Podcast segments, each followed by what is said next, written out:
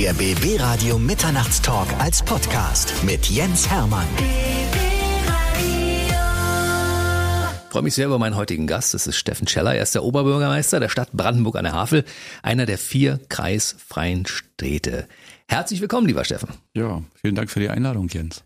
Ich glaube, wir müssen es am Anfang mal erklären. Wir kennen uns schon sehr, sehr lange. Dementsprechend sind wir auch per Du. Nicht, dass jemand sagt, der ist aber unverschämt und duzt einfach mal den Oberbürgermeister der Stadt Brandenburg an der Havel. Das macht man ja nicht. Doch, wir machen das. Also ich weiß aber ehrlich gesagt nicht mehr ganz genau, von wann wir uns kennen, aber wir kennen uns schon sehr lange. Ja, und wir haben angefangen mit dem Du und jetzt auf Sie umzuswitchen, nur weil du jetzt eine hohe Position bekleidest. Ähm, das wäre komisch irgendwie, ne? Ja, na und deine Position ist ja auch hoch. Also ich möchte jetzt auch nicht mit dem Sie anfangen.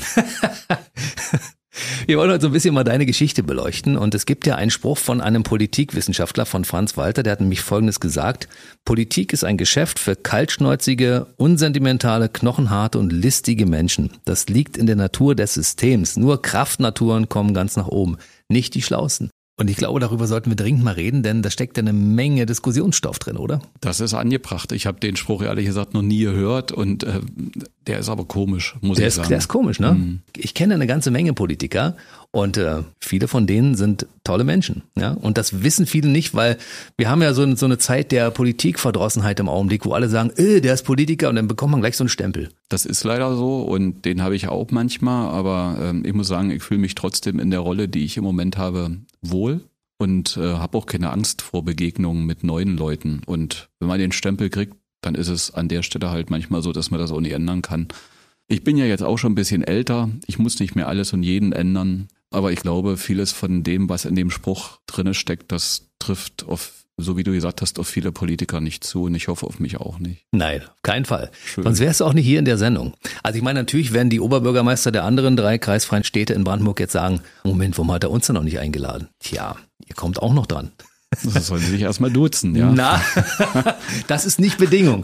Es gibt ja auch Leute in der Unterhaltung, die möchten partout nicht geduzt werden, wie zum Beispiel Günther ja auch. Ne? Da muss man akzeptieren, dass man den siezen muss. Und den äh, Ministerpräsidenten des Landes sollte man vielleicht im Radio auch nicht duzen, weiß ich nicht genau. Das müssen wir noch rausfinden viel Spaß dabei. Also und ähm, ich freue mich auch immer, wenn ich ihn treffe und ähm, wie wir uns ansprechen, ähm, das ähm, äh, spielt ja keine Rolle.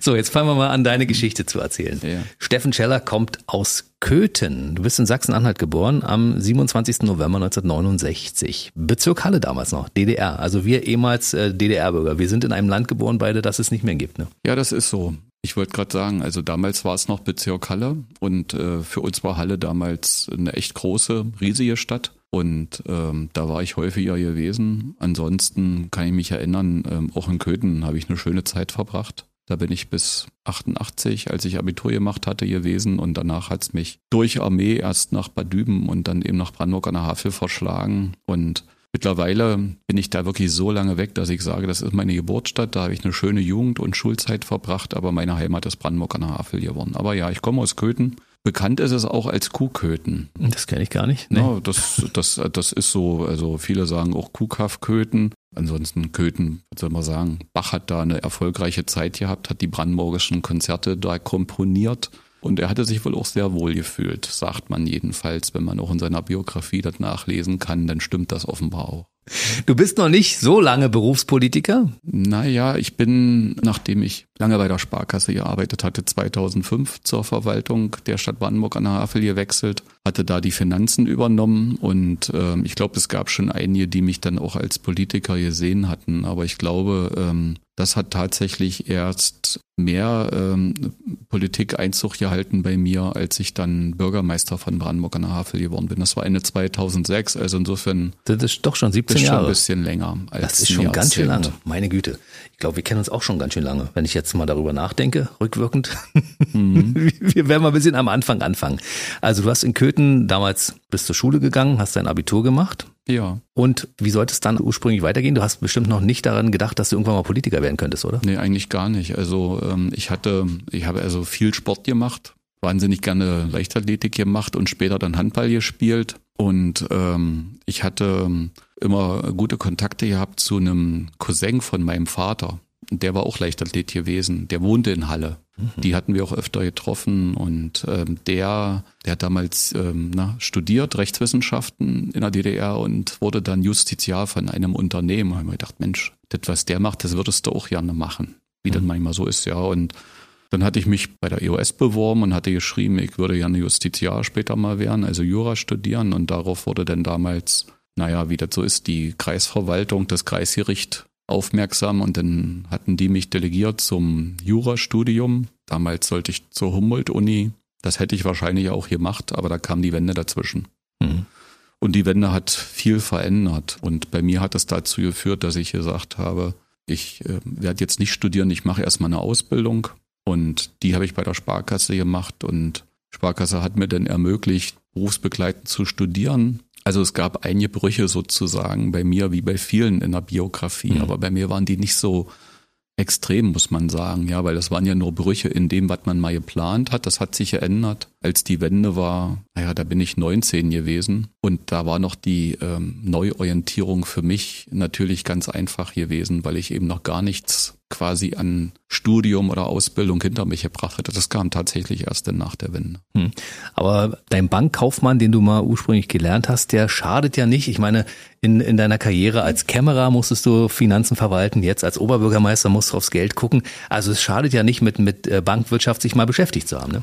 Überhaupt nicht. Ich muss sowieso sagen, ähm, das schadet auch überhaupt nicht mal eine Ausbildung und danach das Studium begonnen zu haben. Also eine Ausbildung begonnen und beendet und dann Studium begonnen und beendet zu haben, weil das sind ganz unterschiedliche Schwerpunkte. Und ähm, ich glaube, so in der praktischen Arbeit äh, hilft mir beides. Einerseits muss man lernen, ich sage jetzt mal auch komplex Zusammenhänge zu erkennen und die richtigen Schlüsse daraus zu ziehen. Das ist sicherlich etwas, was man auch über die äh, Fertigkeiten und Fähigkeiten, die im Studium vermittelt hat, gelernt hat.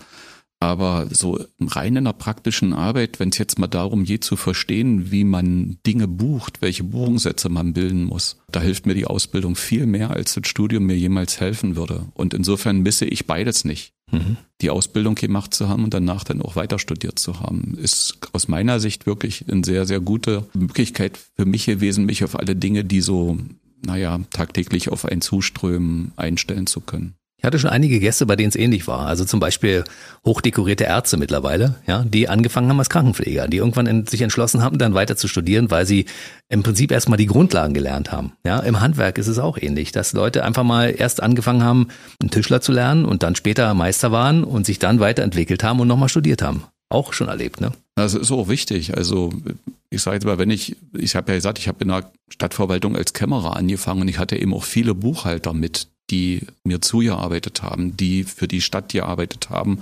Und zu verstehen, was die machen, ist einfach auch wichtig, wenn man mit denen arbeitet. Mhm. Und ähm, das ist auch für die, denke ich, mal wichtig zu wissen, dass sie einen Chef haben, der im Grunde genommen auch in der Lage ist, Buchungssätze zu bilden, um mal nur bei dem Beispiel zu bleiben. Mhm und der auch mal klein angefangen hat. Also ich glaube, das ist äh, insgesamt aus meiner Sicht gut fürs eigene Standing und auch für das Verstehen dessen, was die anderen machen. Und ähm, ich will nie sagen, dass ich an der Stelle nicht auch gute Leute kennengelernt habe, die keine Ausbildung vom Studium gemacht haben und nach dem Studium jetzt erfolgreich arbeiten.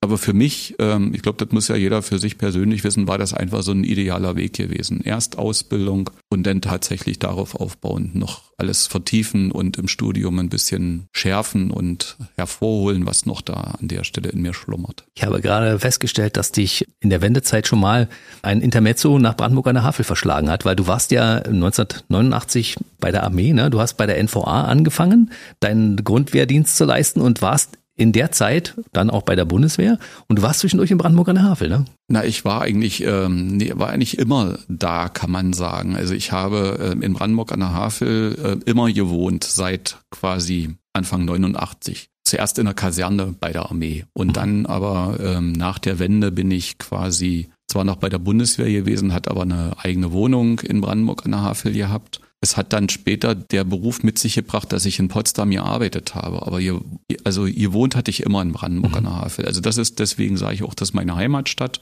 Ich bin auch in der Zeit, ähm, als ich in Potsdam gearbeitet habe, ähm, immer dort an der Stelle der Stadt treu geblieben. Aber in Potsdam arbeiten war damals für mich auch toll gewesen, weil ähm, ich hatte bei der MBS eine tolle Zeit, also bei der Mittelbrandenburgischen Sparkasse und ich hatte mich da auch weiterentwickeln können, hatte die Gelegenheit, auch verantwortungsvollere Tätigkeit zu übernehmen und dazu bin ich eben in der in den letzten Jahren meiner Sparkassentätigkeit dann auch in Potsdam gewesen, hier ähm, konkret in der Waldstadt, in der Saarmunder Straße, wo heute ja auch noch der Hauptsitz der Mittelbrandenburgischen Sparkasse ist. Und da bin ich gependelt. Also ich kenne auch das Los, was viele haben, die sagen, ähm, sie wohnen in Brandenburg und fahren nach Potsdam oder Berlin. Und ähm, das war auch mal eine Zeit gewesen, die mein Leben bestimmt hatte. Aber ansonsten meine Heimat ist Brandenburg und da habe ich immer gewohnt seit Anfang 89, kann man sagen. Aber es ist auch schön, dass man da mitreden kann bei der ganzen Geschichte, weil ich meine, Brandenburg und Berlin sind Pendlerregionen. Größte Pendlerregion Europas, kann man so sagen, wenn man zusammenfasst. Und ich meine, wie viel Prozent der Menschen bei uns im Land, über die Hälfte, fahren jeden Tag entweder rein oder raus und haben diesen langen Arbeitsweg, den du auch hattest von Brandenburg nach Potsdam, so wie zum Beispiel auch Marlet aus der BB Radio Morgenshow. Die wohnt ja auch bei dir in der schönen Stadt Brandenburg in der Havel und fährt jeden Tag nach Potsdam zur Arbeit und wieder zurück. Ne? Ja, und das zu Zeiten, ähm, da bin ich damals noch nicht gefahren, weil ich glaube, Marlet fängt bei euch hier mit der Sendung um fünf an. Ja, bis halb fünf ist sie hier an der Werkbank. Ja. Wie sich das so gehört. Und dann fährt sie, naja, eine gute Stunde, vielleicht nicht ganz mhm. ähm, äh, von Brandenburg hierher, weil morgens vielleicht ein bisschen weniger Verkehr ist, aber. Rückzu braucht sie länger. Rückzu braucht sie länger, genau. Und ich drehe mich zu Hause noch um, wenn Marlet schon unterwegs ist. Das ist so, ja. Nee, und es gibt aber, gibt wahnsinnig viele Leute, die, ähm, die pendeln. Und ähm, das ist aber, glaube ich, auch ein Markenzeichen der Region hier, weil wir sind so eng miteinander. Also Berlin, Potsdam, aber auch Brandenburg und alle märkische Städte, ähm, die sind ja davon gekennzeichnet, dass sie extrem viele Leute haben, die auch zum Arbeiten nach Potsdam oder nach Berlin pendeln. Allerdings für Brandenburg an der Havel kann ich auch mit Stolz berichten, wir haben mehr Einpendler als Auspendler. Also mittlerweile mhm. gibt's eben auch äh, viele interessante Jobs bei uns in der Stadt. Und äh, insofern äh, ist der Pendlersaldo, den wir haben, positiv. Das Was? ist eine schöne Entwicklung. Das war mal anders. Absolut, das ist schön. Ja, Brandenburg an der Havel ist sowieso eine Stadt, die sich toll entwickelt hat. Ich kann das selbst sagen. Ich habe da also seit, weiß ich nicht, 30 Jahren einen Blick drauf und gucke und denke jedes Mal, wenn ich durch die Stadt fahre, ach, wie schön sich das hier entwickelt. Ach, wieder was Neues. Ach, da Packhof neu, alles irgendwie. Ja, dann wird die Kirche gemacht und die Straße ist fertig. Also das gefällt mir sehr gut, muss ich sagen. Das ist schön, wenn du das sagst. Mach weiter, weil äh, das ist ja besser, wenn das Fremde sagen, als wenn ich hier anfangen muss, den Werbeblock zu schalten. Also mach ruhig weiter. Nee, äh, Spaß beiseite. Also ich glaube, das ist ähm, tatsächlich extrem viel passiert, aber das sind jetzt nicht die letzten fünf, sechs Jahre, wo ich Oberbürgermeister bin. Es ist vorher schon extrem viel in der Stadt an positiven Dingen passiert. Wir hatten natürlich auch eine große Möglichkeit, auf die Buga 2015 hinzuarbeiten mit vereinten Kräften.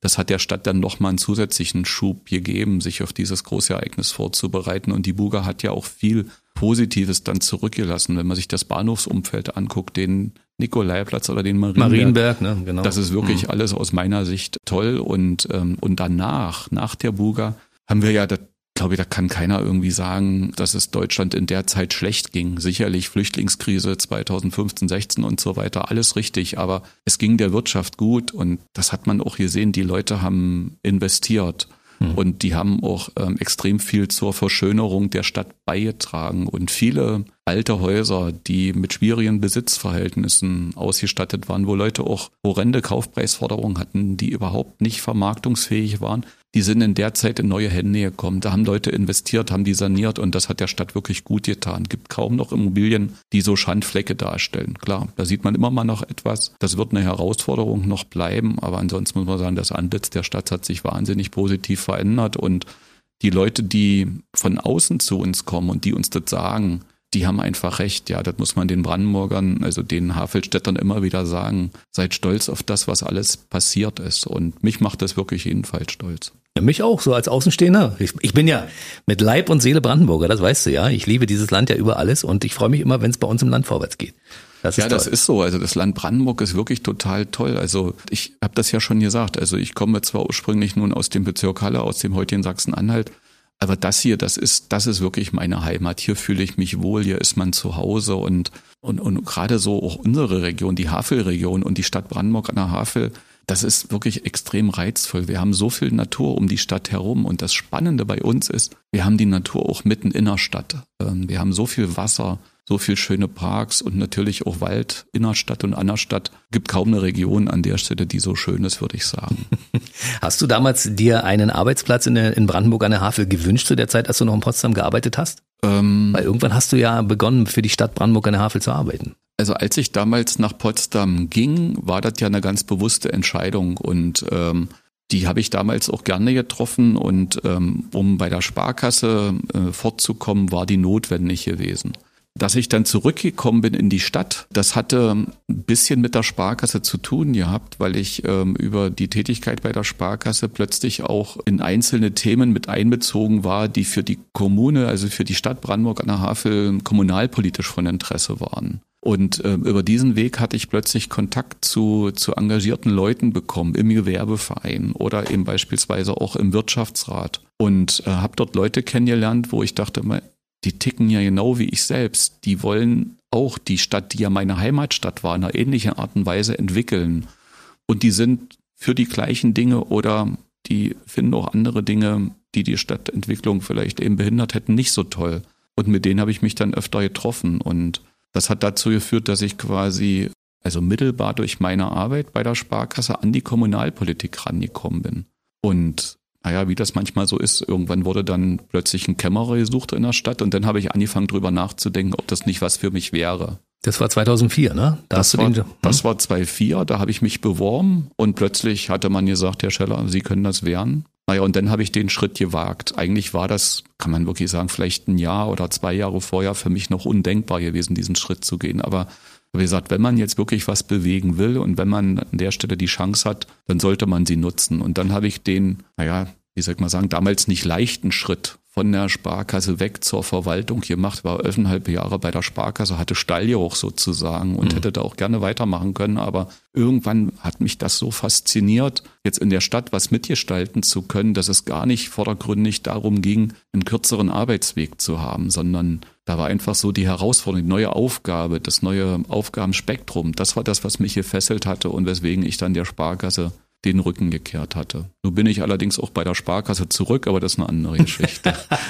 darüber reden wir gleich ein bisschen später noch. Aber ist im Prinzip zu dem Zeitpunkt hast du noch nicht darüber nachgedacht, dass es eventuell eine politische Karriere geben könnte? Nein, wirklich nicht. Und ich muss sagen, das, das war auch nicht mein Bestreben gewesen. Also einige Dinge sind quasi zu mir gekommen, als dass ich zu ihnen gegangen wäre. Und ähm, dann wirklich auch äh, Bürgermeister, also Stellvertretender der damaligen Oberbürgermeisterin Dietlin Thiemann zu werden, das hatte wirklich sehr stark damit zu tun, dass ich darauf angesprochen wurde. Da war eine Vakanz auf dieser Stelle und da waren viele gewesen, die gesagt haben, das wäre doch was für dich, Steffen, oder das wäre doch was für Sie, Herr Scheller. Ähm, Sie ähm, können quasi als Kämmerer natürlich auch viel mehr dieser Aufgabe, die dahinter steckt, für die Finanzen der Stadt verantwortlich sein, Bedeutung verleihen, indem Sie eben auch dieses Amt anstreben. Und dann habe ich gesagt, ja, das stimmt hatte mich auch umgeguckt. Also Burkhard Exner war ja immer so ein Beispiel hier, der Potsdamer Kollege sozusagen. Der war ja Bürgermeister, damals der Vertreter von Jan Jakobs und hatte die Kämmerei unter sich und ich war quasi ja, wenn man so will, nur der Kämmerer und gerade eben auch für das Arbeiten in die Verwaltung hinein und dann eben auch mit den Bürgerinnen und Bürgern ähm, ist es einfach wichtig, ähm, quasi noch ein bisschen mehr Gewicht zu haben und das hatte man dann als Bürgermeister tatsächlich gehabt. Ich hatte damals mich auch mal mit Burkhard Exner unterhalten und der hatte mich auch bestärkt, genau diesen Weg zu gehen. Also das, das heißt, ich habe dann wirklich auch immer schon überlegt, ist das was für mich? Bringt das überhaupt was? Willst du das? Weil na, so ein Politikerstempel habe ich nicht von vornherein gehabt. Mir ging es eigentlich wirklich um die Sache und immer um die Frage, wie kann man das tatsächlich optimaler machen, das, was man tut. Und dann war wirklich dieser Schritt, nicht mehr Angestellter Kämmerer zu sein, sondern das als Wahlbeamter, als Bürgermeister zu machen, irgendwo sicherlich auch naheliegend und folgerichtig. Und so bin ich dann, naja, in diese sogenannte Politikerlaufbahn reingekommen. Wann ist dir das das erste Mal bewusst geworden? Oh, jetzt bin ich ja Politiker. Jetzt bin ich ja in einer Gruppe Menschen, die ich früher von, von, einem anderen Blickwinkel betrachtet habe und die auch diesen bestimmten Stempel, den wir vorhin angesprochen haben, haben. Ja? Also Politiker sind ja per se immer ein bisschen unbeliebter als andere Menschen, habe ich so das Gefühl, wenn man von außen schaut. Das, ähm, also bewusst wurde mir das damals erst, äh, wenn man dann plötzlich ähm, äh, über sich selbst in einer Zeitung liest und da steht dann auf Klammer auf CDU Klammer zu. Mhm. Das war vorher nicht der Fall gewesen. Da, da war man quasi ähm, der Mitarbeiter der Verwaltung, so wie andere Mitarbeiterinnen und Mitarbeiter der Verwaltung auch. Die werden ja auch mal zitiert, die werden mal in einem Bericht in den Medien wiedergegeben. Aber da spielt dann die Parteizugehörigkeit keine Rolle. Hm. Und als man dann Bürgermeister oder Beigeordneter, bei denen ist das so, da spielt dann plötzlich die Parteizugehörigkeit doch eine Rolle und das, ähm, das machen die äh, Vertreter der Zeitung wirklich sehr intensiv und sehr ausgiebig. Und dann kriegst du auch den Politikerstempel mit. Ja, jetzt bist du ja sozusagen ein Parteigänger, der ich eigentlich so vordergründig nie war. Na, natürlich gibt's auch Differenzen zu Vertretern von anderen Parteien, aber sagen, also ich fühle mich immer der Entwicklung der Stadt und der Sache verpflichtet. Wie im Übrigen bei vielen, vielen anderen die das in der Kommunalpolitik machen und die aus Parteien kommen, auch andere kennzeichnet. Da bin ich überhaupt nicht alleine. 2006 hm. haben sie dich zum Beigeordneten und äh, Bürgermeister gewählt. Ne? Hm. In dem Augenblick, man muss es vielleicht erklären für alle, die es nicht wissen, also eine Kreisfreistadt hat immer einen Oberbürgermeister und einen Bürgermeister. Wie viel Macht hat er im, im Vergleich zum Oberbürgermeister, äh, der Bürgermeister? Hattest du damals schon etwas zu sagen oder warst du nur so im Kometenschweif von Frau Thiemann unterwegs? Na, nach innen hatte ich ähm, aus meiner Sicht schon eine ganze Menge Verantwortung gehabt, weil man mir ja auch bestimmte Aufgabenbereiche zugeordnet hat. Da sagt der Gesetzgeber so schön, also ein Beigeordneter oder ein erster Beigeordneter vertritt den Hauptverwaltungsbeamten in seinem Geschäftsbereich. Also mhm. ich war zuständig für die Finanzen. Ich glaube, das hat jetzt mittlerweile jeder mitbekommen. Mhm. Für die kommunalen Beteiligungen hatte auch den Eigenbetrieb mit dem Gebäude- und Liegenschaftsmanagement unter mir, die Wirtschaftsförderung. Und natürlich hat man da operativ sehr viel eigenverantwortliche Macht. Aber natürlich gab es immer noch quasi eine Chefin der Verwaltung. Und wenn die gewisse Vorstellungen hatte, die sie mit mir diskutiert hatte, dann konnte ich zwar auch immer bei Dietlen Thiemann sagen, wenn ich Dinge anders sehe, aber am Ende hat sie entschieden. Und dann habe ich quasi eben auch die Dinge so gemacht, ähm, wie das von der Verwaltungsleitung gewünscht war. Ähm, aber ich habe schon sehr viel eigene Gestaltungsfreiheiten gehabt und ich hatte auch eine wunderbare Zeit mit Dietlen Thiemann, weil wir haben uns einfach immer ähm, auch nicht nur persönlich, sondern auch inhaltlich sehr gut verstanden. Also insofern hatte ich schon Freiheiten und konnte ähm, gewisse Dinge sozusagen sehr eigenverantwortlich machen. Ich glaube, ein bisschen von dem habe ich auch übernommen in meine eigene Leitung der Verwaltung heute, weil ich mit den Beigeordneten auch über grundsätzliche Dinge spreche, aber natürlich auch die Gestaltungsfreiheit, äh, die die haben sollen, ihnen lasse. Und nach außen äh, sagen, da bin ich weniger wahrgenommen worden. Das ist aber wie bei allen anderen Beigeordneten auch, weil in der Regel ist das so, die Oberbürgermeisterin oder der Oberbürgermeister wird von den Bürgerinnen und Bürgern sehr viel stärker wahrgenommen, als das die anderen Beigeordneten der Verwaltung machen. Und das war bei mir im Übrigen auch deutlich erkennbar, denn zu dem Zeitpunkt, als ich dann selber Oberbürgermeister geworden bin, da war es plötzlich ganz anders einkaufen zu gehen wie davor. Man war plötzlich bekannter gewesen mhm. und die mhm. Leute haben guten Tag gesagt, haben einen erkannt ähm, und haben plötzlich auch mal eine Frage gestellt, wenn man da. Gut, dass ich Sie hier treffe. Ich wollte mal an dieser Stelle. Genau so. Ja aber nicht aufdringlich, muss man wirklich sagen. Also das ist bei den Brandenburgern wirklich toll. Also die haben ein extremes Gespür dafür, ob man jetzt wirklich an der Stelle ansprechbar ist oder nicht. Aber ähm, es ist auch überhaupt nicht schlimm, wenn die mich da sehen. Warum sollen die mich nie ansprechen? Ja, und äh, manchmal sind das wirklich ja auch nicht unwichtige Dinge, die die so bewegen. Und äh, manchmal ist es aber wirklich bloß so, dass einer kommt und sagt, Mensch, Sie sind doch Herr Scheller.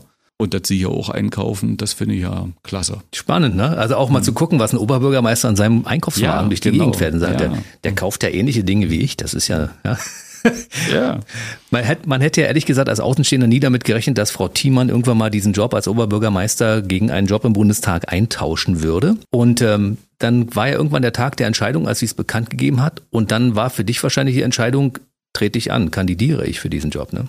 Dass Dietlen Thiemann in den Bundestag gehen will, das war sicherlich schon auch mir ein paar Tage früher bekannt als der Öffentlichkeit und die Entscheidung musste Dietlen Thiemann alleine treffen. Ähm, und ich hätte wahnsinnig gerne mit ihr auch weiter zusammengearbeitet, aber als sie sich dann entschieden hatte, war das auch, denke ich mal, ähm, irgendwie eine Entscheidung, die, die, die konnte ich nachvollziehen, weil sie hat in der Stadt wirklich wahnsinnig viel erreicht. Und ähm, dann zu sagen, also ihre Erfahrung nochmal auf Bundesebene mit einzubringen, ähm, und da hat sie wirklich auch aus meiner Sicht gut für die Stadt und für den Wahlkreis gearbeitet, war ähm, aus meiner Sicht nachvollziehbar. Und, und ja, aber, aber die eigentliche Frage ist, was, was macht man denn dann selber? Also mhm. man hatte äh, gut zusammengearbeitet, wir waren ein gutes Team gewesen. Plötzlich ist sie nicht mehr da, da kommt jemand Neues, ja, und dann stellt sich schon die Frage, na ja, wie wird das alles eigentlich? Und die Frage habe ich mir wirklich echt gestellt und habe dann gesagt, naja, bevor das alles ganz schlimm wird und ich dann hier nicht mehr so richtig gut klarkomme und nicht mehr so viel Spaß bei der Arbeit habe, trete ich das Erbe lieber selbst an. Dann ne? mache ich das lieber selber, mhm. ja. Da weiß ich, was ich habe, ja. Mhm. Und, ähm, und das war wirklich, das war wirklich total motivierend gewesen. Genau diesen Gedanken. Wenn ich den nicht gehabt hätte, ich glaube, dann hätte ich das gar nicht machen müssen. Aber ich war einfach so, dass ich gesagt habe, ich habe immer noch Spaß an der Arbeit, ich will immer noch einen Beitrag leisten, dass es vorangeht und das muss aber ja trotzdem stimmen in einer, in einer Verwaltung und man muss selber damit klarkommen. Und äh, deswegen habe ich gesagt, also bevor ich dann was bekomme, was ich überhaupt nicht will und mir das nachher plötzlich gar keinen Spaß mehr macht und ich womöglich ähm, irgendwie vor der Überlegung stehe, ob ich das überhaupt weitermachen will, mache ich das lieber selber. Gute Wahl. Also am Ende hat es ja auch geklappt. Du wurdest ja 2018 am 25. Februar gewählt.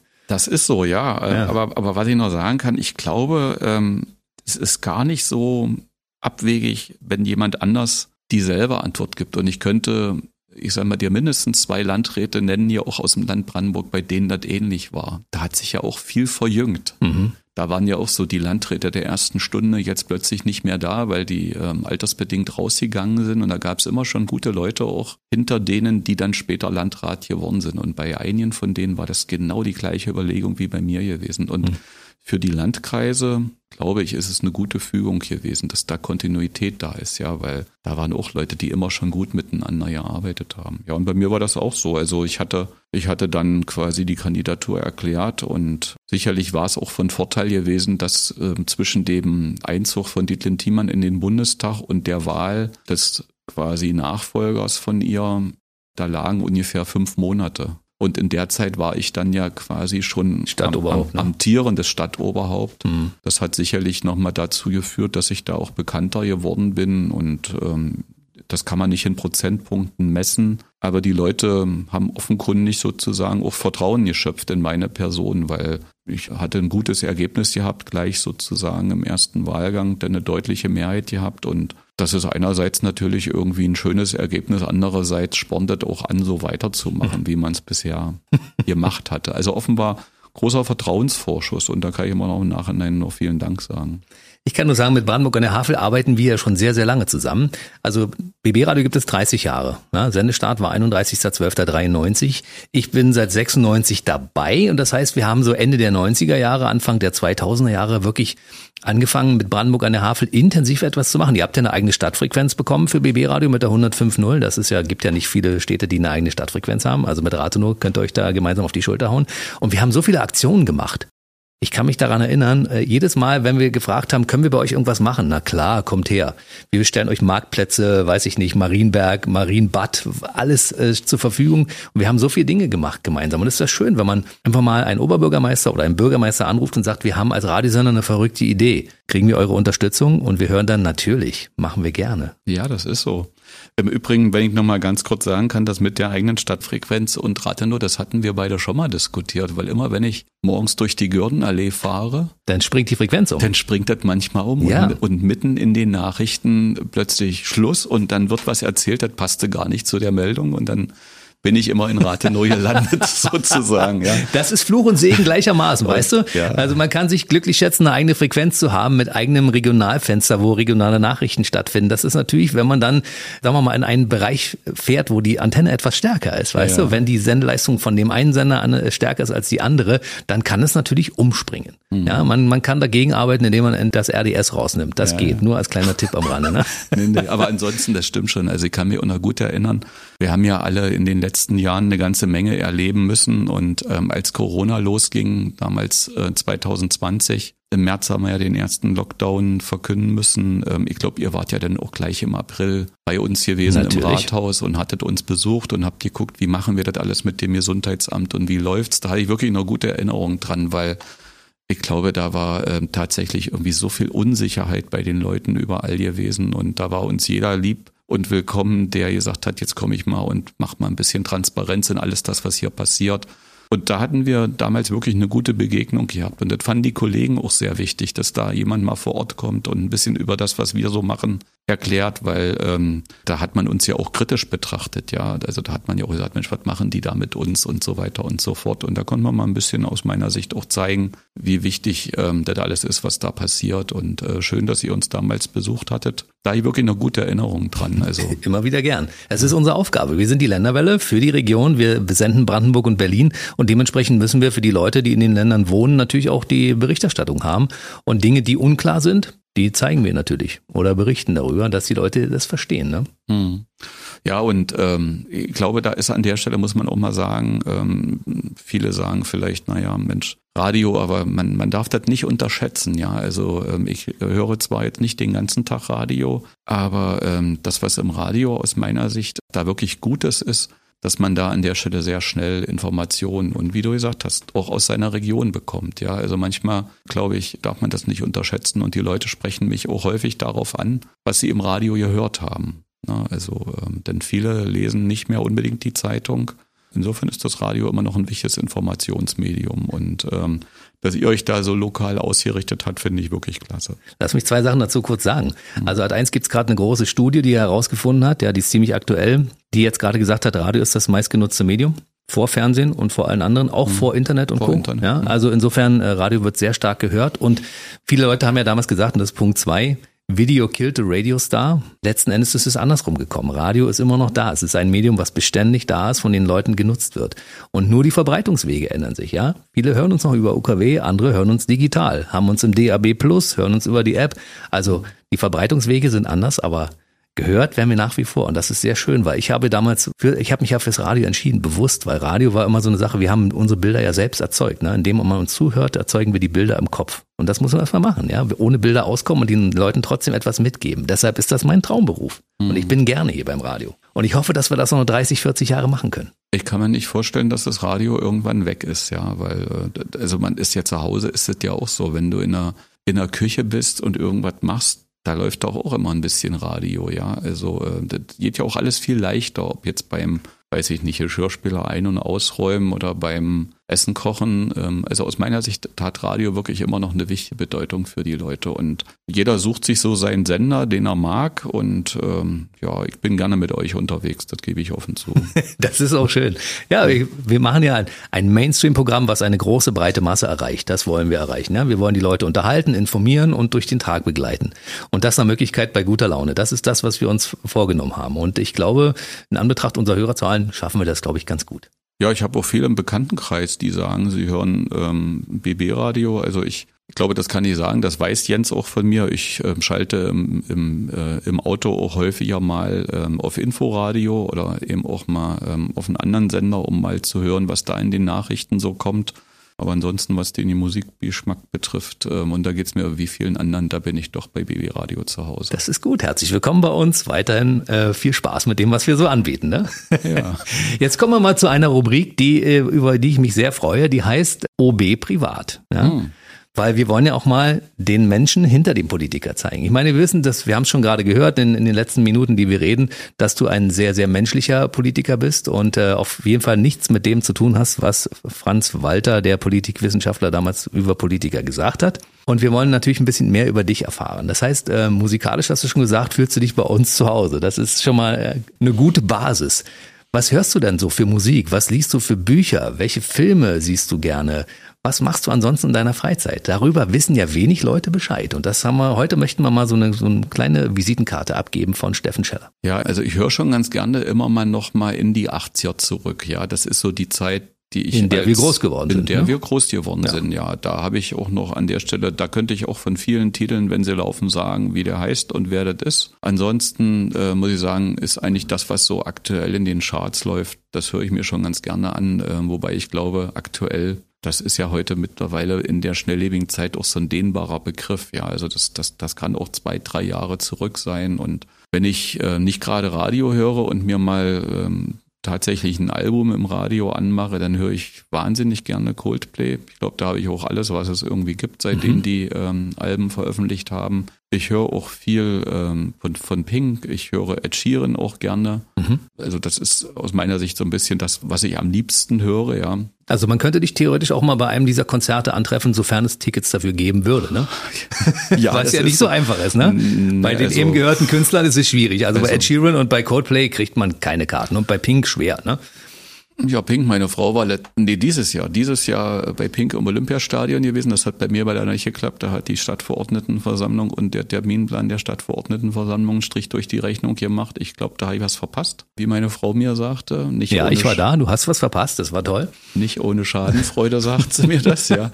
Nee, aber ansonsten, also Coldplay, die kommen ja nächstes Jahr wieder nach Deutschland. Zweimal München und Düsseldorf spielen jeweils drei Konzerte. Ich weiß das, weil ich gucke da regelmäßig noch hin. Gibt im Moment keine Tickets mehr. Mhm. Also das Schwierig, ist, ja. Das ist schade. Ja, wir hatten uns eigentlich vorgenommen, zu dritt, also meine Frau und unsere Tochter, da mal hinzufahren, aber das wird wohl nicht klappen. Und äh, das ist schade. Aber das ist auch bei, also finde die Band einfach klasse, das ist auch kein Wunder. Und ähm, mhm. ich habe auch mitbekommen, dass die beispielsweise in den Benelux-Staaten äh, im nächsten Jahr auf ihrer Tour nicht spielen. Insofern ist auch klar, dass Düsseldorf alles weg ist. Mhm. Ja, und äh, da wären wir am liebsten hingefahren, aber da ist keine Chance, aber München auch keine Chance. Wir hatten dann so ja aus der Not heraus mal Richtung Wien geguckt, aber das ist auch alles weg. Also illusorisch da jetzt irgendwie Karten kriegen zu können. Warte mal ab, manchmal passieren Dinge einfach, weil sie passieren sollen. Weißt du, ja. vielleicht hört das jetzt jemand und sagt, ich habe Karten, kann gar nicht hingehen, vielleicht gebe ich die mal dem OB. Äh, dann kann er da zumindest mit seiner Familie zu Coldplay fahren. Es ist aber äh, schön, dass du äh, genau diese Musik magst, die wir auch spielen. Und wir haben dazu noch ein riesiges Angebot. Wir haben ja auch Streams. Wir haben einen 80er-Stream. Wir haben einen Plus 80er-Stream, wo das normale Programm läuft mit ein paar 80ern mehr als im normalen Mantelprogramm. Also wir haben eine ganze Menge Auswahl, auch gerade so für, für, unsere, für unser Alterssegment. Das ist schön. Ja, das, das ist schön, ja. Und man hört es ja auch bei euch im Radio. Aber ähm, ab und an hole ich auch mal so ein Album raus. Da gibt's ja ganz gute, ähm, auch so, so Hits der 80er und so weiter, mhm. ja, wo die dann hier bald drauf sind. Also das höre ich auch ganz gerne mal. Meistens aber, wenn wir längere Fahrten machen, muss ich sagen. Also ansonsten im Auto ähm, reicht das Radio normalerweise für die Fahrten. Aber wenn es mal in Urlaub geht, in Winterurlaub Richtung Österreich, dann, dann mache ich auch mal ein Album an sozusagen, ja. Kann man machen. Wenn man das Sendegebiet vom BB Radio verlässt, ja, dann. kann man uns auch mal kurz kurz ausschalten, kurz ausschalten. um äh, gegen andere gute Musik mhm. zu tauschen. Ansonsten kann man natürlich auch mittlerweile aufgrund der Digitalisierung uns auch äh, über App und sonst was äh, weltweit hören. Das finde ich natürlich auch sehr schön. Darüber freue ich mich auch, weil wir jetzt mittlerweile weltweit zu hören sind und es gibt tatsächlich eine ganze Menge Brandenburger, die wohnen in Neuseeland, in Italien, in äh, Argentinien und die hören regelmäßig ihren Heimatsender, ja, und schreiben das auch, was ich natürlich ganz toll finde. Dann kann ich ja, wenn ich ähm, demnächst sozusagen mal im Ausland Deutschland bin, ich weiß zwar nicht, wann das sein wird, ja, äh, dann höre ich euch, höre ich euch auch sozusagen weiter. Ja. Ich freue mich darüber. So, neben der Musik, die wir jetzt gerade definiert haben, bist du ansonsten ein sportlicher Typ? Hast du irgendwelche Hobbys? Hast du eine Modelleisenbahn? Fährst du, weiß ich nicht, Motocross äh, oder bist du Fan von Wintersport? Ja, Wintersport mache ich gerne. Äh, allerdings bin ich ein Spätstarter. Das, seit 2010 stehe ich auf Skiern. Hat sich irgendwie mal ergeben, weil wir waren dann mal zum Urlaub ähm, in Braunlage und da ist der Wurmberg und meine Frau, die schon gefahren war, die hat gesagt, komm, wir fahren da mal runter. Mhm. Und dann war das so ein bisschen Learning by Doing und das hat Spaß gemacht und dann sind wir ähm, in dem Jahr auch nochmal nach Oberwiesenthal gefahren, weil da noch Schnee gelegen hatte. Ja, und dann sind wir quasi in den Jahren danach immer mal nach Österreich gefahren. Also nach Österreich, weil einfach die eine Winterferienwoche, die wir hier im Land Brandenburg haben, da muss man dann wohin fahren, wo man Schnee hat. Mhm. Ansonsten ist das einfach schade, wenn man da hinkommt und plötzlich eine grüne Alm oder sowas hat. Das wäre schlecht, ja. Ja, und deswegen fahren wir jetzt eigentlich jedes Jahr einmal ähm, eine Woche nach Österreich zum Skifahren und das macht wirklich Spaß. Wir sind Anfang Februar so denn die Pläne alle realisierbar sind, aber das hoffe ich einfach auch wieder da. Und wahrscheinlich werden wir das nächste Jahr auch wieder fahren. Also das finden wir wirklich toll, weil das ist so ein, so ein, so ein, so ein aktiver Urlaub, ne, von morgens um zehn bis vier, halb fünf auf der Piste. Nicht übertrieben, aber doch vernünftig unterwegs. Das macht schon Spaß. Mhm. Ja, und ansonsten, hm, also wir haben ein Grundstück mit einem Garten, da wird viel selber gemacht. Rasen gemäht, ja. Ja, das gehört auch dazu, aber mhm. ansonsten gibt's da immer was zu tun. Äh, das macht ja. mir auch wahnsinnig viel Spaß ähm, und ja, ansonsten sind die Hobbys wirklich nicht so, so spektakulär. Brandenburg an der Havel hat viel Wasser, hat man ja schon mal drüber gesprochen. Ja. Wenn's passt. Eine schöne Regattastrecke übrigens. Ja, sehr schön. Aber wenn es passt, gehe ich ganz gerne mal ähm, angeln. Äh, da macht meine Frau auch mit. Ach, guck Wir an. sind allerdings äh, also keine Angler, die jetzt eine, eine Angel ins Wasser halten und auf die Pose gucken, sondern wir sind Spinnfischer.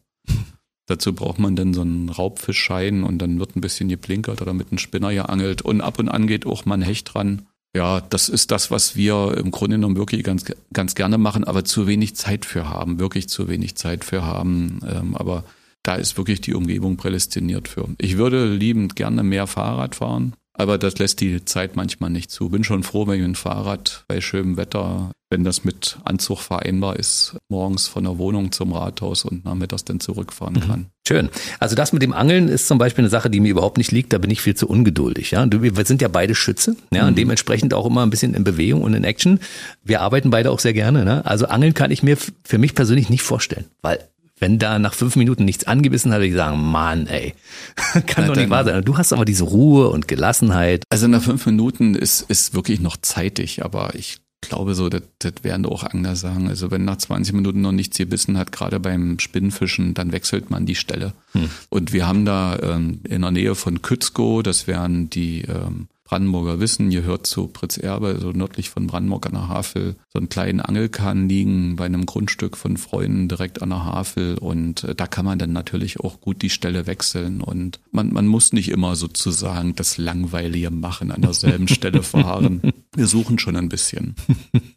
Hast du ansonsten Zeit, äh, mal ein Buch zu lesen? Und wenn ja, was liest du? Gibt es Filme, wo du sagst, gucke ich? Oder bist du so ein Serienjunkie wie ich zum Beispiel, der zwischendurch in, seinen, in seiner Freizeit ein bisschen Serien guckt? Na, wenn meine Frau mal eine Serie guckt, dann gucke ich schon mal mit. Aber ähm, das, das ist jetzt wirklich nicht so im Vordergrund. Ähm, also ich lese ganz gerne mal, mittlerweile auch mal am Nachmittag. Das habe ich ähm, früher eigentlich nie so gemacht. Ähm, aber mittlerweile finde ich das auch mal ganz gut. Und ich habe im Moment so eine Krimi-Reihe. Jack Reacher kennt man ja, ist ja zweimal verfilmt worden, mhm. was. Tom Cruise? Genau. Und ähm, der Jack Reacher, da gibt's eine, gibt's eine, eine Krimi-Reihe ich glaube 24 oder 25 ähm, unterschiedliche Bände sind das. Ich bin jetzt, glaube, bei Band 19 oder 20 ja, angelangt. Das ist schon gut, ne?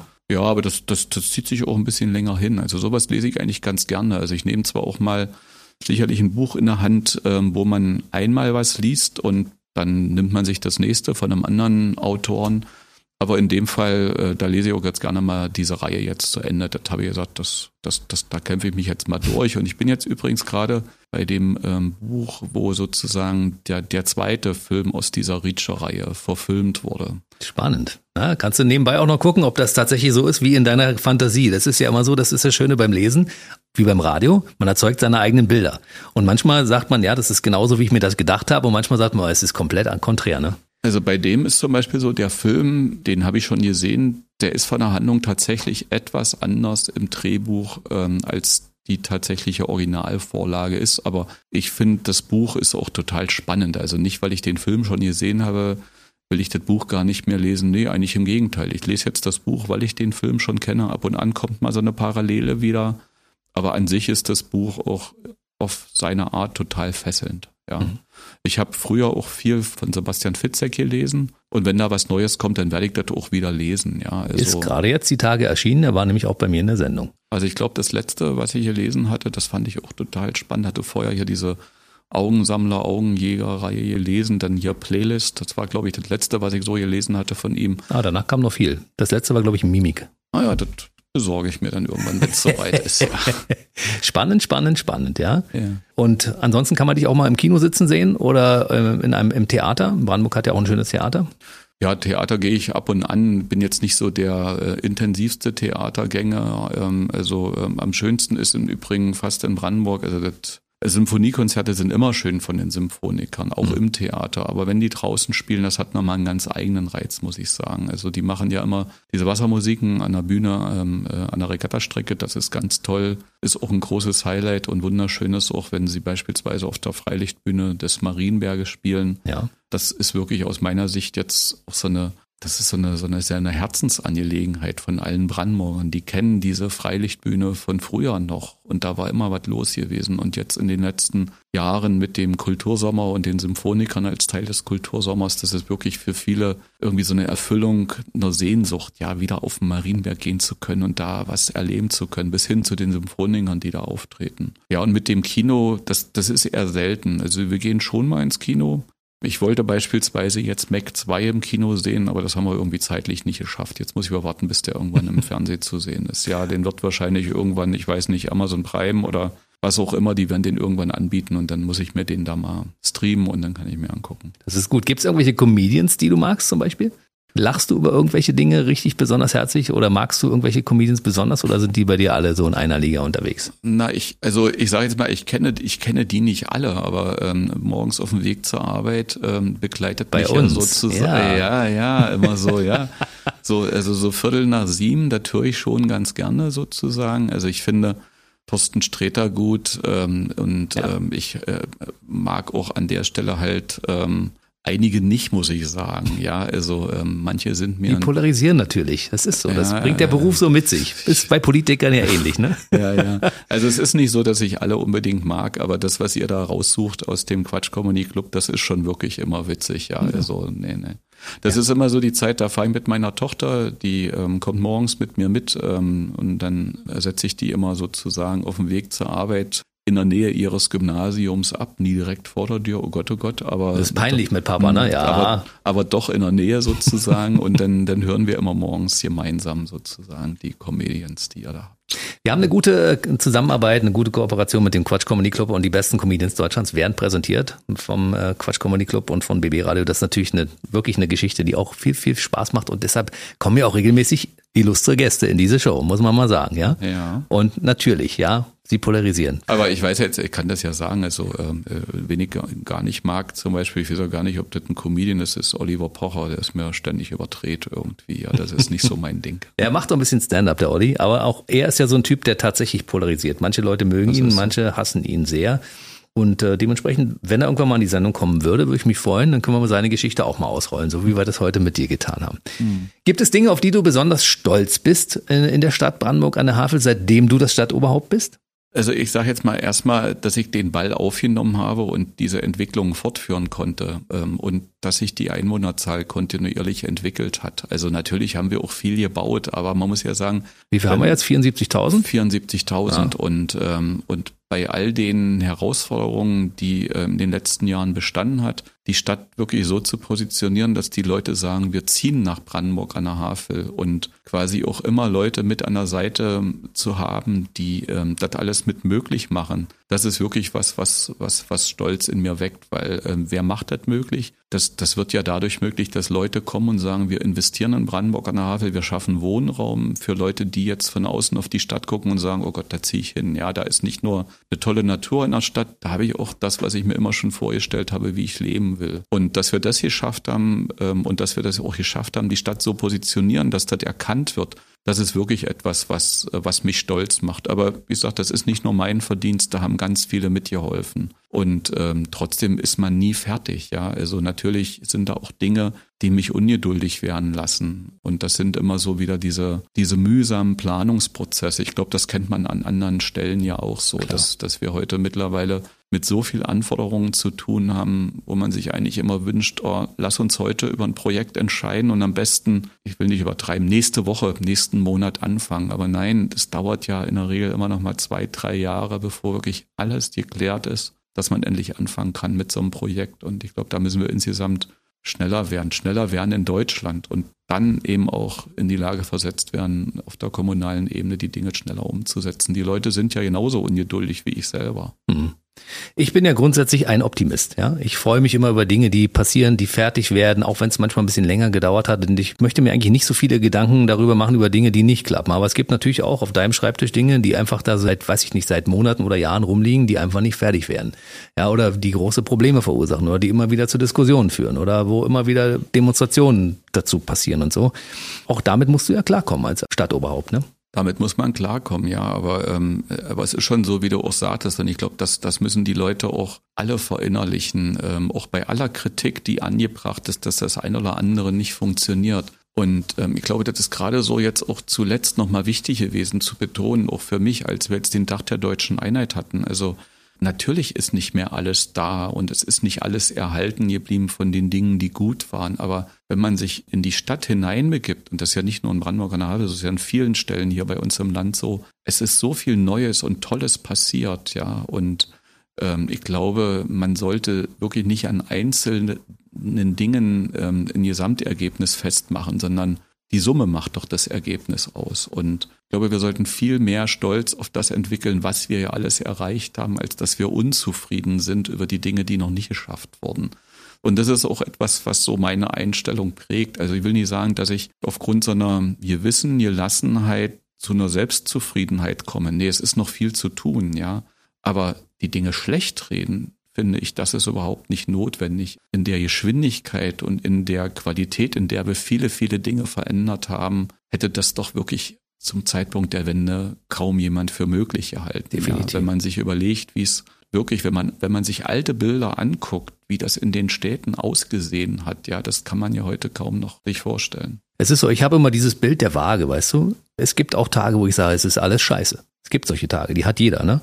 Und dann schmeiße ich das in die Waagschale rein und dann schlägt es natürlich auf der Seite, das ist alles scheiße aus. Und dann packe ich auf die andere Seite aber gedanklich Dinge rein, die gut funktioniert haben und die toll sind.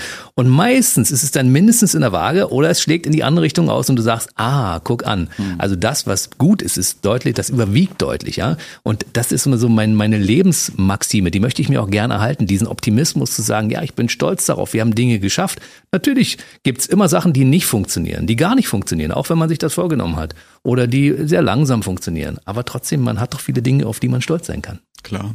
Wir dürfen natürlich nicht vergessen, dass wir sind ja bereit, so einen, so einen Blick einzunehmen, vielleicht auch von uns persönlich ausgehend auf die gesamte Gesellschaft. Und es wird auch immer wieder Leute geben, die Schicksale, Einzelschicksale erlitten haben, die sich wirklich nicht zu den Gewinnern der Wende und der Entwicklung der letzten Jahre zählen können.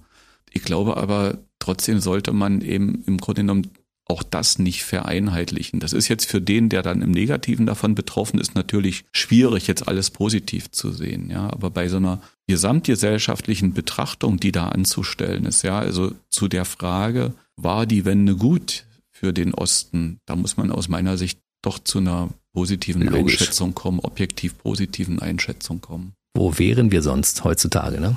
Naja, die DDR war pleite gewesen, ja. Das habe ich als junger Mensch nicht erfahren, sozusagen, ja. Mhm. Und viele, die das anders behaupten, die machen sich auch einfach was vor. Wir wären wirklich nicht da, wo wir sind. Und als wir jetzt beispielsweise in Brandenburg an der Havel den Festakt zum Tag der deutschen Einheit im Dom gefeiert haben, was wir übrigens schon seit sehr vielen Jahren als Stadt gemeinsam mit dem Rotary Club machen, da muss man einfach sagen, also ich bin nicht davon überzeugt, dass es den Dom noch geben würde in Brandenburg an der Havel. Und der Dom ist ja nur ein Symbol für viele, viele andere Gebäude mhm. in der Stadt oder für Betriebe und für andere Dinge. Ähm, und dass das alles noch da ist und nicht nur noch da ist, sondern dass es total schön ist und Gut eigentlich so schön wie, mhm. wie nie mhm. zuvor. Ja. Das ist wirklich ein Verdienst sozusagen der Wende und das muss man sich immer wieder vergewissern, glaube ich. Wie ist es eigentlich bei dir als Oberbürgermeister oder als Stadtoberhaupt? Bekommst du auch regelmäßig oder unregelmäßig einen Shitstorm also am, am ehesten wahrscheinlich, äh, dass es ab und an mal einen Kommentar bei, bei, bei Facebook gibt zu Meldungen aus unterschiedlichen äh, Ursprüngen. Also es kann jetzt eine Meldung der Stadt sein, das kann aber auch eine Meldung sein von einem Medienvertreter, der da was geschrieben hatte. Ähm, dann wird das eben auch immer mal ähm, kommentiert. Ist aber nicht so, dass es jetzt äh, in Richtung Verunglimpfung der Person ist, sondern das ist aus meiner Sicht manchmal ein Kommentar, der davon gekennzeichnet ist, dass er, dass er, dass er, dass er sehr, sehr populistisch reagiert. Aber ich glaube, das ist jetzt nichts, was irgendwie an der Stelle tatsächlich an der Tagesordnung ist. Das kommt mal vor. Dann rege ich mich auch mal irgendwie eine Minute drüber auf, aber dann ist es eigentlich auch wieder gut, ja. Mhm ab und an setze ich mich auch hin, wenn, wenn, wenn eher so der Eindruck entsteht, dass da eine Unwissenheit dahinter steckt und antworte auf sowas. Mhm. Ja, und ähm, die Reaktionen darauf sind sehr, sehr erstaunlich. Häufig wird dann im Grunde genommen äh, von dem, der ursprünglich dort was kommentiert hatte, auch nochmal geantwortet. Und das ist sehr viel sachlicher und versöhnlicher. Das finde ich total toll. Mhm. Auch dann diesem Konflikt nicht aus dem Weg zu gehen und das auszublenden, ja. Und ähm, das halte ich wirklich für wichtig, dass die Leute auch sehen, dass da jemand ist, der das wahrnimmt, was die da schreiben und der sich dann auch darauf einlässt und dazu was schreibt. Das gelingt mir nicht immer, weil ich nicht alles sehe, aber es gibt ja zumindest bei Facebook auch diese Möglichkeit, dass man benachrichtigt wird, wenn man da auftaucht, als mhm. Angesprochener sozusagen. Mhm. Ja, und dann, und dann schreibe ich da schon mal was zu. Und damit habe ich gute Erfahrungen gemacht, ja, weil die, die Leute, die haben, haben irgendein Problem und sie fühlen sich nicht ernst genommen. Da ist immer wieder von den Politikern, ja. ja. Mhm. Und denen dann aber auch mal das Gegenteil zu zeigen, äh, will nicht sagen, dass mir das dann diebische Freude bereitet, darum geht's gar nicht, sondern einfach nur aufzuklären. Aufzuklären, genau. Hm. Und, und zu vermitteln. Das ist auch eine ganz wesentliche Aufgabe, glaube ich, von jemandem, der da Oberbürgermeister ist, weil die Leute also die sind ja nicht immer so umfassend über diese Dinge informiert, wie ich denke, dass ich informiert bin. Mhm. Und natürlich ist es auch so, ist ganz normales menschlich. Die reimen sich dann so ihre eigene Geschichte da in dem Zusammenhang zurecht und bevor sich dann Dinge in die falsche Richtung entwickeln, dann nehme ich mir die Zeit und sorge dann auch für ein bisschen mehr Information und Transparenz. Das finde ich total gut. Und du bist ja auch überall drin. Du bist im Aufsichtsrat, äh, im städtischen Klinikum in Brandenburg, im Verkehrsverbund Berlin-Brandenburg, im Lions Club bist du mit drin. Du bist im Kreisverband deiner Partei mit drin und du bist Oberhaupt der Feuerwehr bei euch in der Stadt. Also das heißt, du hast ja von allen Bereichen auch den Überblick, was da passiert, ne? Ja, aber ich muss sagen, also die, die aufgezählten Kreise, in denen ich mich da bewege, die sind ja davon gekennzeichnet, dass da auch überall viele kompetente Leute mitarbeiten. Ähm, ich muss jetzt nicht die Feuerwehr anleiten, aber finde es zum Beispiel trotzdem wahnsinnig wichtig, engen Kontakt zu denen zu halten. Und bei diesem Umwetter hatten wir uns ja auch schon unterhalten, was am 15. Mhm. Ähm, August in der Stadt gewesen ist. Da bin ich auch die ganze Nacht bei denen gewesen, weil ich einfach irgendwie auch helfen wollte. Ja, mhm. also ich hätte da zu Hause ja irgendwie keine Ruhe gefunden. Da muss man hin, da muss man helfen und das, das ist auch wahnsinnig wichtig, weil da kommt es immer aufs Team an und da muss jeder seinen Beitrag leisten. Vom Feuerwehrmann, von der Feuerwehrfrau über die ich sage jetzt mal Truppleiter, Zugleiter, Einsatzleiter bis hin zum Oberbürgermeister. Und auch die Presseleute haben da wunderbar mitgemacht. Ja, mhm. und da bin ich auch dir ganz dankbar, weil ich bin ja dann am, am, am übernächsten Tag hier gewesen und konnte quasi hier auch nochmal ein paar Dinge übers Radio beantworten, die genau. einfach für die Leute wichtig waren. Und ähm, ansonsten sage ich jetzt mal, diese Aufsichtsräte, na gut, die gehören zum Job dazu. Aber ähm, die sind eben auch nicht unwichtig. Ich besetze nicht alle. Ein Teil sind auch die Kollegen aus der Verwaltungsleitung in Aufsichtsräten drinnen. Aber Viele von unseren Aufgaben nehmen wir ja nur nicht direkt über unsere Verwaltung wahr, sondern eben auch über kommunale Gesellschaften. Ob das die Wohnungsbaugesellschaft ist, ob das das Klinikum ist oder ob das eben beispielsweise auch unsere Rolle im Verkehrsverbund ist. Ich glaube, ist wirklich auch, gerade wenn wir Verkehrsverbund sagen, extrem wichtig, weil wir hatten das vorhin mit diesen mit diesen Pendlerverkehren gehabt, mhm. ja, zwischen den Städten, ob jetzt nach Brandenburg an der Havel oder von Brandenburg an der Havel weg. Und im Verkehrsverbund werden da wahnsinnig wichtige Entscheidungen zu diesem Thema getroffen. Das ist auch eins der wichtigsten Themen, glaube ich, überhaupt, was so in einer aktuellen gesellschaftlichen Debatte eine Rolle spielt, wie die Mobilität der Leute erhalten werden kann, wo wir, weil das ist einfach für die, für die, für die, für das Leben in Freiheit wichtig, mobil sein zu Absolut. können auf unterschiedlichsten Wegen. Und der Verkehrsverbund ist da auch eine extrem wichtige Gesellschaft für uns alle. Ich habe eine Frage so ziemlich zum Abschluss unseres Gespräches. Du bist ja nur Stadtoberhaupt. Und du bist aber auch Familienvater und Ehemann. Wie ist denn das bei dir zu Hause? Bist du da, wenn, wenn deine Frau jetzt sagt, der Müll muss rausgebracht werden, sagst du denn, Moment mal, ich bin hier Stadtoberhaupt, ich bin Oberbürgermeister? Oder sagst du dann, Klar, mache ich. Musst du dich da einordnen in dieses System? Familie ist ja anders strukturiert als meinetwegen ein Rathaus, ne? Ja, aber das, äh, also es ergibt sich in einer Familie eine gewisse Aufgabenteilung und der Müll ist sowieso meine Angelegenheit. Ah, guck an. Und äh, das ist, äh, also da, da, der hört ja überhaupt nicht auf eine Waagschale geworfen zu werden, aber würde man das nur am Müll festmachen, dann schlägt die Waage zu meinen Gunsten aus. Aber dafür hat meine Frau ganz andere Dinge, äh, um die ich mich nicht kümmern muss, sozusagen. Und das macht es ja auch aus. Zum Beispiel ist auch der Geschirrspüler eigentlich überwiegend meins, sozusagen. Mhm. Und das ist auch, ich habe früher bei der Armee mal eine wahnsinnig spannende Zeit gehabt. Ich war im Fallschirmrettungsdienst eingesetzt und unsere Aufgabe war, für die Besatzungen der Hubschrauber Fallschirme bereitzustellen. Und mhm. da sah ich immer noch, ich kann Fallschirme packen und ich komme mit dem Geschirrspüler besser klar als ihre andere in der Familie sozusagen. Ja.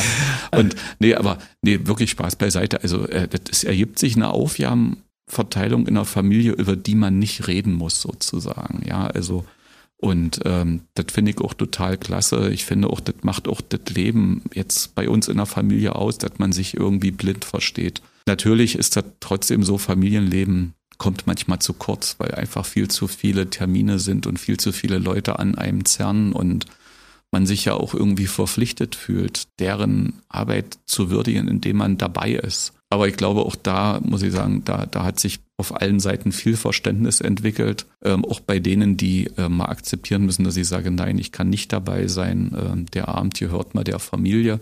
Und zum Beispiel ist, ist bei mir im Büro auch bekannt, dass, dass so ein Dienstagnachmittag ungewöhnlich, weil eigentlich so ein langer Verwaltungsdienstag mhm.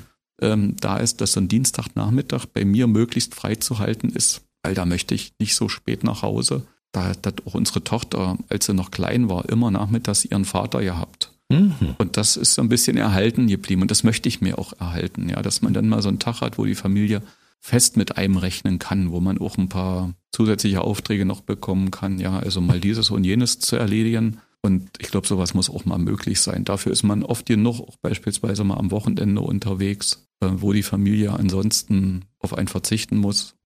Also ich bin froh jedenfalls, dass, dass, dass, dass ich auch noch ein Privatleben haben darf und das muss man auch haben. Absolut. Und Tradition muss man pflegen. Ne? Wenn also der Dienstag immer der Tag der Tage war, dann muss es auch weiterhin so bleiben. Und äh, den Joker als Superstar hier, Moment, ich bin Stadtoberhaupt, den, den kannst du nicht ziehen. Sowas gibt es wahrscheinlich nur im Amt beim Oberamtsrat Alfred Klausen, der dann immer sagt, Moment, ich bin Oberamtsrat. Ne? Naja, also da weiß man ja auch nicht, ob der nicht nur so tut und wenn er nach Hause kommt, da an der Stelle seine Frau das Zepter schwingt. Ich würde das nicht ausschließen. Okay, dann werfen wir noch ganz kurz einen Blick in die Zukunft der Stadt Brandenburg an der Havel. Was passiert jetzt im, im nächsten, weiß ich nicht, viertelhalben Jahr? Gibt es irgendwelche Dinge, wo du sagst, da bin ich besonders stolz drauf, das machen wir, das ziehen wir jetzt gerade durch? Und können wir schon so einen kleinen Ausblick geben? Es wird wahnsinnig viel gebaut in der Stadt. Und ich weiß, dass das die, dass das die Leute auch nervt, ähm, diese Baustellen. Aber ähm, an der Stelle muss man einfach sagen, wenn das Bauen ohne Einschränkung ginge, dann würde man ohne Einschränkungen bauen. Und ähm, das ist sicherlich an der Stelle trotzdem aber auch klar, wenn man was Positives erreichen will, dann muss man bereit sein für Veränderungen. Und mhm. deswegen wird es auch mal notwendig sein zu bauen. Und das, was für mich extrem wichtig ist, das ist, ähm, dass wir Planungsrecht hinbekommen für die Überführung am Altstädtischen Bahnhof. Das ist ja diese eine wichtige Brücke innerstädtisch, hm. die aufgrund dieses Phänomens der sogenannten Spannungsrisskorrosion, das können die Hörer gerne nachschlagen, findet man im Internet viele, viele ähm, äh, Texte zu, gesperrt werden musste. Ähm, das war ähm, quasi 2019 für uns auch wirklich eine Hiobsbotschaft, dass die Brücke zugemacht werden musste kurz vor Jahreswechsel. Jetzt ist sie mittlerweile abgerissen, aber wir haben noch kein Planungsrecht, um sie neu zu bauen, gemeinsam mit dem Land. Ähm, das soll aber in diesem Jahr noch kommen und darauf setze ich auch. Und das Gleiche betrifft unsere wichtige Überführung am Bahnübergang Plane wo wir auch schon seit mehreren Jahren darauf hinarbeiten, endlich Planungsrecht zu bekommen, weil das einfach für, das, für die innerstädtischen Verkehrsbeziehungen extrem wichtig. Das ist natürlich wieder so ein Bauthema, aber ähm, ich muss an der Stelle sagen, das ist einfach trotzdem wichtig, weil es für die Stadtentwicklung wahnsinnig wichtig ist, dass die Infrastruktur intakt ist hat er gesagt, Mobilität ist wahnsinnig wichtig, nicht nur für Bürgerinnen und Bürger. Man darf nicht vergessen, dass die ganze wirtschaftliche Entwicklung auch an Verkehr hängt. Und da gibt es im Moment so viele Einschränkungen, dass es einfach wichtig ist, ein positives Signal zu bekommen und zu sagen, okay, wir können jetzt mit diesen Bauvorhaben beginnen. Das würde ich mir wirklich wünschen, dass wir da in diesem Jahr noch entsprechende Ergebnisse bekommen. Das Jahr ist ja nicht mehr lang. Und da drücke ich uns wirklich die Daumen. Mhm. Naja, wir wissen aber, in Brandenburg an der Havel brauchen Dinge manchmal auch Zeit. Ich erinnere nur an den neustädtischen Markt. Ne? Das war ja lange Zeit ein riesiges Loch in der Stadt. Und wie lange hat das gedauert am Ende? Ne? Und der ist noch nicht fertig, nee. weil eigentlich ist das ja immer noch eine temporäre Lösung. Und wenn man sich ihn anguckt, das sage ich auch ganz offen, wenn ich mit Bürgern zusammen bin, der ist nicht schön, da, denn der, der lädt ja eigentlich nicht zum Verweilen ein. Da stehen immer noch ziemlich viele Autos, für die braucht man eine neue Lösung. Und ansonsten muss da auch eine Bebauung hin, die dann auch den Leuten ähm, tatsächlich eine Aufenthaltsqualität verschafft. Also da müssen aus meiner Sicht noch zusätzlich gastronomische Angebote hin, so dass man sich da auch wirklich hinsetzen kann. Also das wäre aus meiner Sicht wirklich toll. Vielleicht gelingt es uns ja im nächsten Jahr, ist auch so eine Idee, die noch mit anderen zu diskutieren ist, so eine Zwischenbespielung möglich zu machen und mal den Leuten zu zeigen, wie toll das sein kann. Naja, wie das Wenn so das ist. Leben floriert, ja, wenn, dort, ja. ja, wenn das Leben floriert, wenn man da im Sommer einfach draußen sitzen kann, abends noch ein bisschen vielleicht was trinkt oder vielleicht was Schönes isst und sich einfach daran erfreuen kann, wie schön sich das in der Stadt alles entwickelt hat und, und wenn man da mit Freunden sitzen kann und sich unterhalten kann. Gut, dann nehme ich das mal als Schlusswort und sage, bleiben wir bitte alle positiv, hoffen, dass die Entwicklung der Stadt weiterhin so geht, wie sie bisher ging, nämlich immer in, in Richtung, wir haben was Neues geschafft, es kam wieder was dazu, es entwickelt sich im positiven Sinne. Also ich hoffe, dass das bei euch so weitergeht und äh, freue mich darauf, dass wir uns vielleicht irgendwann in einem Jahr oder in zwei Jahren wieder treffen und mal gucken, kleines Resümee ziehen, was ist passiert bisher. Das können wir gerne machen. Und ich bin auch davon überzeugt, dass wir an der Stelle halt alle gemeinsam an einem Strang ziehen sollten und dass wir das auch schaffen, dann unser Land weiterzuentwickeln. Ich bedanke mich ganz herzlich, dass du heute hier warst. Bei mir war Brandenburgs Oberhaupt, Stadtoberhaupt und Oberbürgermeister Steffen Scheller. Schön mal so ein bisschen Einblick in dein Leben zu bekommen. Vielen Dank für deine Zeit. Ja, danke für die Gelegenheit. Bis zum nächsten Mal. Ja, gerne. Der BB Radio Mitternachtstalk. Jede Nacht ab 0 Uhr. Und jeden Freitag der neueste Podcast.